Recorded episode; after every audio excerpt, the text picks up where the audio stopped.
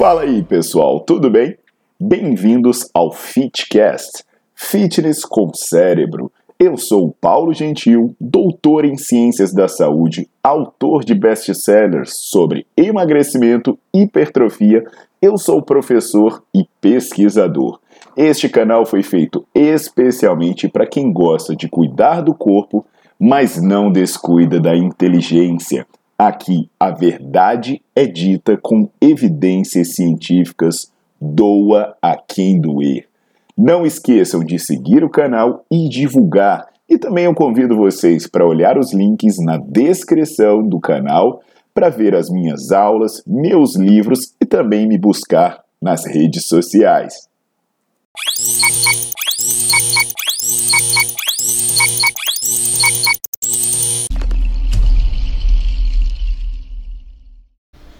Fala galera, tudo jóia?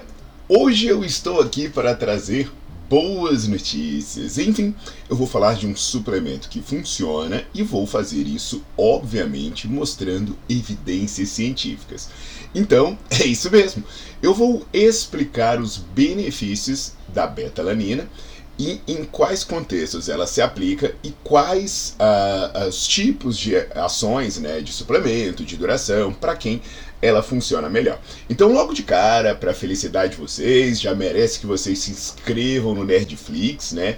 Porque lá vocês vão pagar R$ 24,90 por mês e vocês vão ter acesso ilimitado a mais de 200 aulas. Inclusive, tem aula também sobre alimentação e sobre suplementação, tá bom? Então já corre lá e aproveita o clima bom de boas notícias. E você também já deixa o seu like no vídeo, já bota para seguir o canal e ativa as notificações, porque aí sempre que tiver notícias, eu volto aqui para falar com vocês.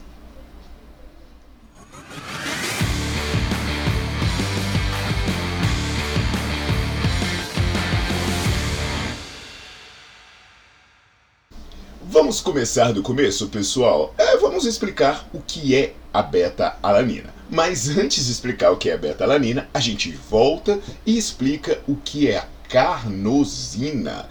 Ué, você achou que eu ia falar de uma coisa, mas eu vou falar de mecanismo. Porque a carnosina, também chamada de beta-alanil L-histidina, é um dipeptídeo. Você vê aí pelo nome beta-alanil L-histidina. Então, dipeptídeo, ela tem dois aminoácidos. Um é a beta-alanina e o outro é a histidina, como o próprio nome diz.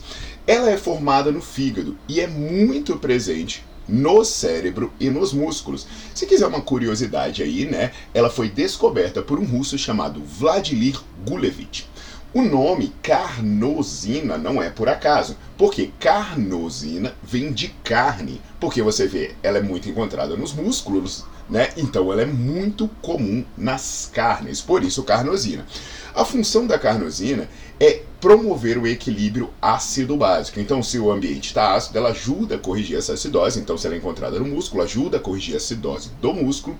E isso é bacana para o exercício, porque a acidose ela tem efeitos importantes, né? ela tem consequências importantes no funcionamento de diversas enzimas, inclusive enzimas envolvidas na transferência de energia, que são importantes para a produção de movimento, a produção de energia e por aí vai. E aqui é onde a gente chega na L-arginina. Por quê? Porque a carnosina é formada pela histidina e a arginina e a alanina, né, e a beta-alanina. E aí o que que acontece? O importante mesmo é a beta-alanina. E aí você fala, ué, Paulo, mas se ela é importante, por que, que eu não obtenho da alimentação, igual você fala aqui, né? Eu tenho vídeo aqui falando de proteína, falando de whey, uh, aí eu tenho vídeo falando de carboidrato, né? Sobre essas questões que vale mais a pena obter da alimentação. Uh, então, gente, no caso específico, aqui da beta-alanina parece muito com o caso da creatina. Porque ela é muito abundante nas carnes, é, tanto na carne de boi, quanto a carne de peixe, uh, quanto a carne de frango, quanto a carne de porco, mas a quantidade que você obtém da alimentação ela é baixa. Então, assim como a creatina, a suplementação parece fazer diferença. E isso daí, né, é, fazer diferença, também se justifica pelo fato de que para produzir a carnosina, o principal limitante é a beta-alanina que você come. Então a sua produção de carnosina depende da quantidade de alanina que você ingere. Então quando você suplementa, você aumenta os livros, uh, os, os, níveis. Eu tô falando de livro que eu tava pensando, pô, esse negócio de fisiologia tá top no livro do meu amigo Cláudio Lira. Vou deixar o nome aí para vocês procurarem. Então assim, é, aumenta os níveis de é, beta-alanina no músculo. Então, é, é, eu acho legal né, fazer essa explicação. Eu me amarro no Nerdflix, a galera assiste e fala: Caraca, Paulo, você pega uns assuntos complexos, uns assuntos que a gente sempre ouviu falar, explica de maneira detalhada. Pô, eu sou professor, né? Então eu gosto dessa parte de explicar os porquês para alimentar a inteligência de vocês, para vocês desenvolverem um filtro legal, né? É, eu sei que às vezes o pessoal, ah, não, fala logo, funciona como, funciona como. Pô, mas calma lá. Eu quero falar para pessoas inteligentes, eu quero tornar vocês cada vez mais inteligentes e trazer cada vez mais conhecimento para as discussões. Essa vai estar numa conversa de boteco, né? Então o que, que acontece, galera? Para vocês entenderem o funcionamento, eu vou trazer uma revisão sistemática e meta-análise que tem uma turma muito boa que envolve muitos brasileiros lá da USP, como o Bruno Gualano, o Hamilton Rochelle, o Guilherme Atioli e muitos outros. É uma revisão que ela reuniu dados de 40 artigos e que, somando esses artigos, tinham 1.461 participantes. Reunindo os dados de todos esses artigos que usaram betalanina de diferentes formas, foi revelado que a suplementação da betalanina ela trouxe melhoras no desempenho, apesar dos resultados mostrarem um tamanho efeito pequeno, né? Não é, ó, oh, eu vou sair daqui para virar o The Flash. Não, você melhora o desempenho. Uh, então, apesar do tamanho efeito ter sido relativamente pequeno, ele foi muito consistente. Então, assim, sempre estava dando certo, sempre estava dando certo, raramente dava errado. Então, por exemplo, tem coisas né, que antes se acreditava que a, a a suplementação de betalanina ela seria mais interessante para uma pessoa que é pouco treinada. Porque uma pessoa treinada, ela já seria menos sensível aos efeitos, porque o próprio sistema de tamponamento dela ia estar muito desenvolvido, né? Ela tinha uma maior sensibilidade à dor, então faria pouca diferença. Mas não, esse estudo mostrou que ele deu certo em treinado, ele deu certo em destreinado. Outra coisa que a galera pergunta muito é sobre a dose. Ah, mas e aí? Teve que tomar muito? Gente, uma coisa muito bacana é que tinha estudos com doses de 2 gramas, de 2 gramas, perdão, né? 2 gramas. E tinha estudos com doses de 6,4 gramas. E todos eles deram resultado. Então, assim, não é uma questão de, ah, então eu tenho que tomar muito. Não, também não. É, sobre a duração, né? Eu tenho que tomar por muito tempo. Cara, também não deu diferença. Ela já começava a dar resultado com poucos dias de uso e continuava dando resultado depois de muitas semanas de uso.